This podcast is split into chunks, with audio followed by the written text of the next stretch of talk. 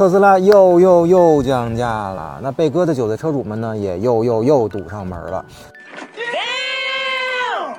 最多直降四万八，那我要是消费者呢，我也窝火。但是且先不说谁对谁错啊，咱们先说说特斯拉怎么总是在别人涨价的时候它降价。那去年年底呢，包括新势力在内的国产新能源品牌都纷纷上调了车型售价，那什么大定锁单啊，保证原价，观望不动，肯定涨价。那那个时候呢，确实是锂矿价格的高点。但是最近呢，锂矿价格已经回落一些了。所以特斯拉降价呢，有很小一部分因素是因为电池价格回落，这是其一。那其二呢，就是去年特斯拉进行了一次大规模的降本增效操作啊。那目前看来呢，效果应该是比较好。如果是某些自主品牌喊这个降本增效，那可能只是喊两声。但是特斯拉他他妈是真砍啊！特斯拉的生产成本呢很低，效率呢又奇高，比丰田大众还要高啊。那普通的汽车生产线呢，要拿一大堆的小零件冲焊涂装，最后形成一个白车身。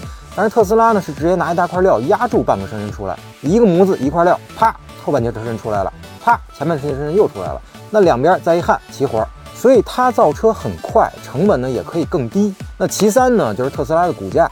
特斯拉去年九月的价格呢，还将近三百美金一股，而四个月后的今天呢，跌没了将近三分之二，就剩这个一百一十三美金了。那相比咱们自主品牌的新能源车呢，特斯拉已经没有任何技术上的绝对优势可言了。那能挽救股价呢，就只剩堆销量这一条路了。况且特斯拉现在呢，手里已经没有那么多订单了。那为了维持它的产销比例呢，它只能放弃单车利润，降价冲销量。那说完特斯拉啊，咱们再说说咱们的这个消费者啊。那其实特斯拉是个完全不同于传统汽车品牌的品牌，从制造、销售、售后全都。不一样，那我们的消费者呢，可能还不太适应它这种品牌直销的模式。那传统的销售环节呢，有中间商 4S 店，那我们只能看到指导价，但具体 4S 店多少钱卖的不是透明的。而特斯拉这种直销呢，价格也都是美国那边定的，所以咱们去赌这个交付中心啊，没有意义。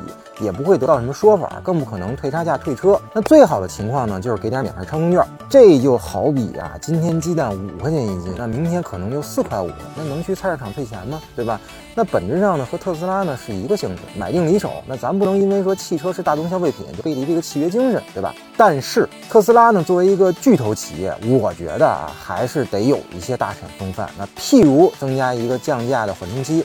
从支付尾款呢到最终交车后的十天、二十天这个阶段，那如果官方降价了，那用户呢可以申请差价退款。但如果您都提车三个月、半年了，那就没辙了。那最后呢，您对特斯拉降价这个事儿怎么看？欢迎评论区留言，咱们一起再讨论讨论呗。